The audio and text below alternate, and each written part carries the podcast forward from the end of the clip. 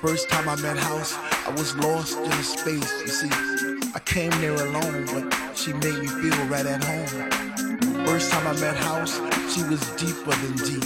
I felt a chill down my spine from my head to my feet. First time I met House, I knew our love would last forever because that night she blew my mind. It was a sign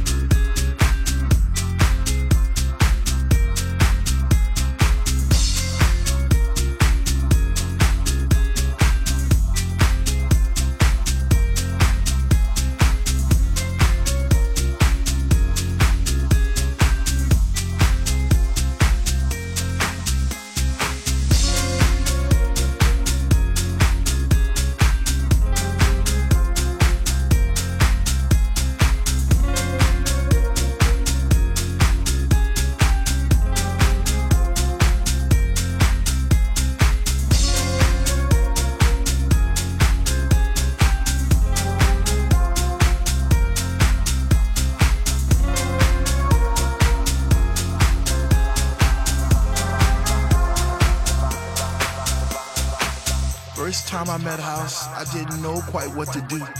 I'd wake up in a cold, hot sweat, wondering was it true?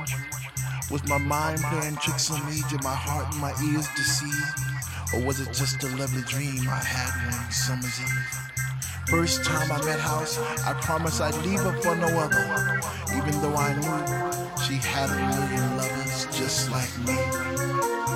Embraced her songs and melodies forever dictating my Saturday nights and Sunday afternoons. I guess I'll be